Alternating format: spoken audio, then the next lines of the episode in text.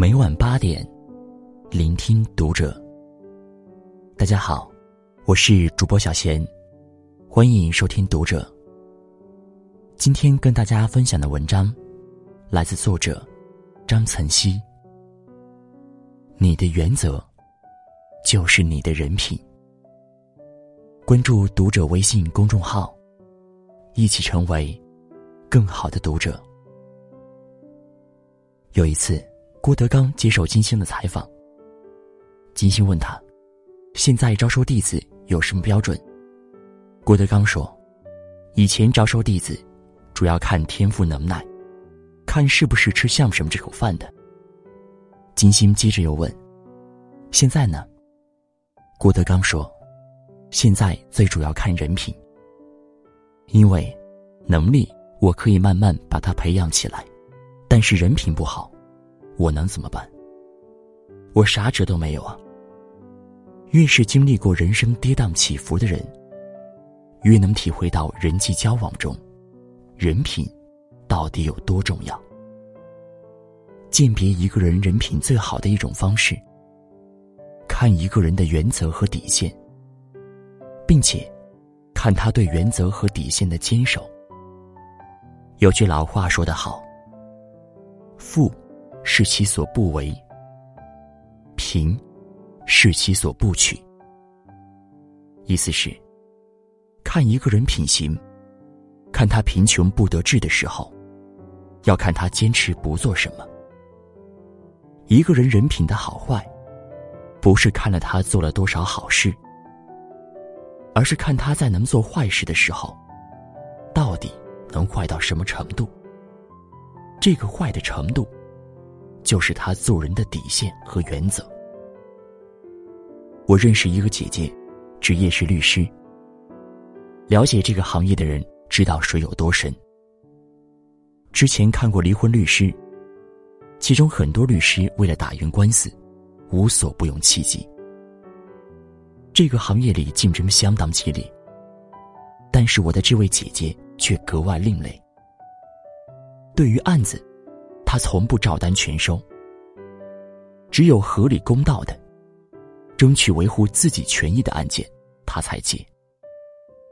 当他了解了案情经过，如果对方做了不合乎道义的事情，就算给再多的钱，姐姐都把他们拒之于门外。曾经有些家境贫寒的老人，在维护自己权益的路上走得很艰难。他们付不起律师费。找上门时，姐姐还会免费给这些人打官司，帮他们伸张正义。行业里称她为“傻大姐”。送上门的客户推掉，吃力不赚钱的案子反而接得比谁都勤，比《天下无贼》里的傻根儿还要傻。我知道，不是他傻。而是他做人的良知底线高，这，也是他人格高贵的体现。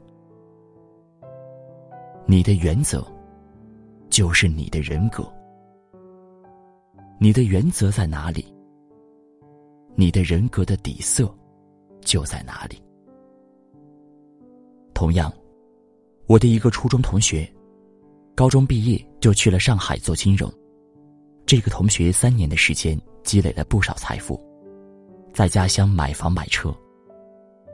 她想邀请我的闺蜜去上海跟她一起工作。闺蜜性情纯良，仔细的考虑了事情的靠谱程度。由于她所学的专业是 IT，不懂金融，所以跟老同学深入交流咨询。我不懂金融怎么赚钱啊？万一把投资人的钱赔进去了怎么办？此时，老同学说：“赔进去就赔进去了呗，反正就是多拉客户进来，只要自己能赚钱就行。”听完老同学分享交易背后的内幕，闺蜜随后找人查询了老同学所在的这家公司，还有几个底案，便立马把他拉黑了，从此成了江湖路人。闺蜜后来跟我说：“这位老同学没有做人底线。”没有做事原则，跟这样的人打交道，犹如身边放了一个不定时的炸弹，非常可怕。或许哪天他把你卖了，你还帮他数钱呢。古人说：“君子爱财，取之有道。有所为，有所不为。你的原则，就是你的价值。你的原则在哪里，你的价值就在哪里。没有原则的人，赚再多的钱，都不值钱，因为。”那是在出卖灵魂，这让我想到《红楼梦》里的王熙凤。我们不可否认，王熙凤身上确实有很多闪光点。有人称她为治世之能臣，乱世之奸雄，女曹操。其原因是，王熙凤具有管理才能，精明能干，能干归能干。